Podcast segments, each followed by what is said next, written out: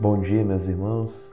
A graça e a paz do nosso Senhor Jesus Cristo. Nós iremos dar continuidade à nossa série de meditações no livro de Provérbios.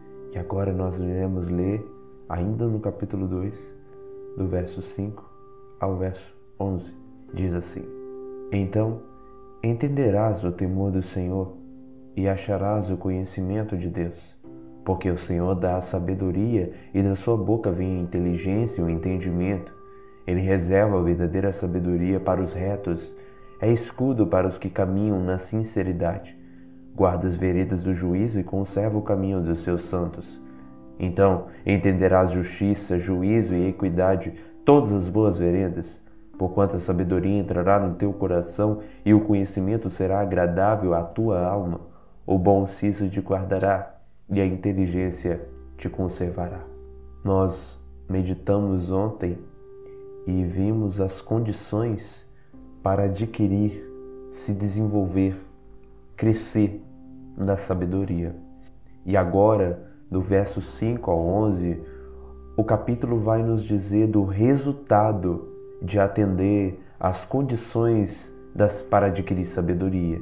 Do verso 5 ao 8, nós vamos ver esse resultado em relação a Deus. E do verso 9 ao 11, nós vamos ver esse, esse resultado em relação aos outros, ao próximo. Em primeiro lugar, podemos destacar que a base da sabedoria está no conhecimento acerca de Deus. Porque o texto do 1 ao 4 nos fala se buscarmos a sabedoria e o verso 5 já começa: Então, se vocês buscarem a sabedoria, então entenderás o temor do Senhor e acharás o conhecimento de Deus. A sabedoria começa à medida que nós conhecemos a Deus. Conhecer a Deus vai muito mais do que entender os seus atributos à luz do estudo teológico mas conhecer a Deus envolve compreender no seu próprio coração quem é Ele e desejá-lo, estar próximo dele, tendo um relacionamento profundo de uma vida de temor, tremor, devoção. E à medida que nós conhecemos a Deus, nós, nós recebemos de Deus a sabedoria, porque o verso 6 diz: Porque o Senhor dá a sabedoria, e da sua boca vem a inteligência e o entendimento. Ele reserva a verdadeira sabedoria para os retos.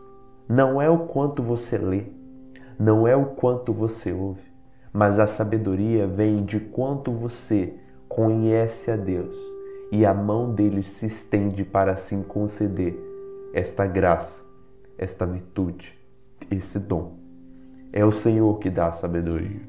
Nós devemos buscar, mas devemos lembrar sempre que é Deus que dá. Não somos nós que adquirimos por méritos.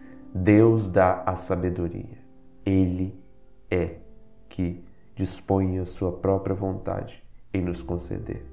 E essa verdadeira sabedoria, ela está restrita, ela é particular aos retos que são os justos, que são os crentes. Além disso, um dos resultados também de atender às condições da sabedoria é a proteção da parte de Deus em todas as nossas decisões. Diz assim: é escudo para os que caminham na sinceridade, guarda as veredas do juízo e conserva o caminho dos seus santos. Isso está apontando para uma realidade, é que a sabedoria nos ensinará a tomar decisões. A sabedoria de Deus será o nosso guia em certas circunstâncias para fazermos a vontade de Deus.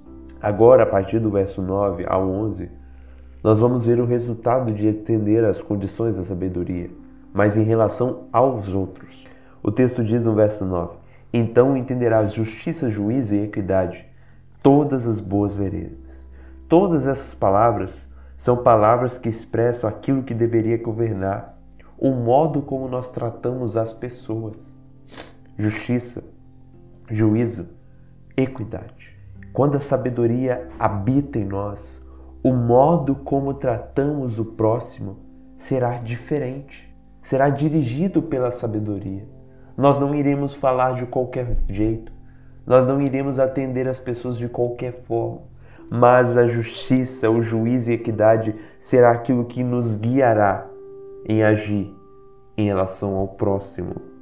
Porquanto, o texto diz no verso 10, porquanto a sabedoria entrará no teu coração e o conhecimento será agradável à tua alma. Por que nós iremos agir diferente? Porque essa, sabedoria, ela nos obriga, nos concede o prazer de agir diferente.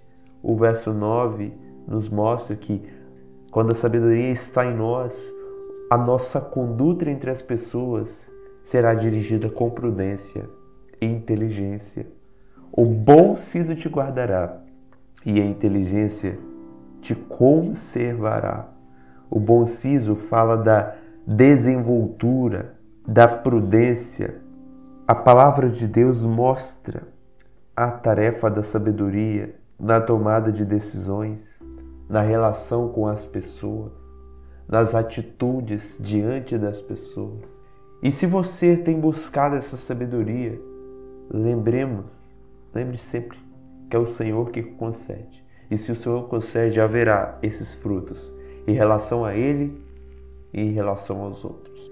E aí então nós continuamos a entender que essa sabedoria dentro de nós produz uma transformação vertical em relação a Deus e horizontal em relação ao próximo. Que o Senhor possa continuar nos abençoando, nos ensinando o caminho da sabedoria que começa em temê-lo, reverenciá-lo e adorá-lo.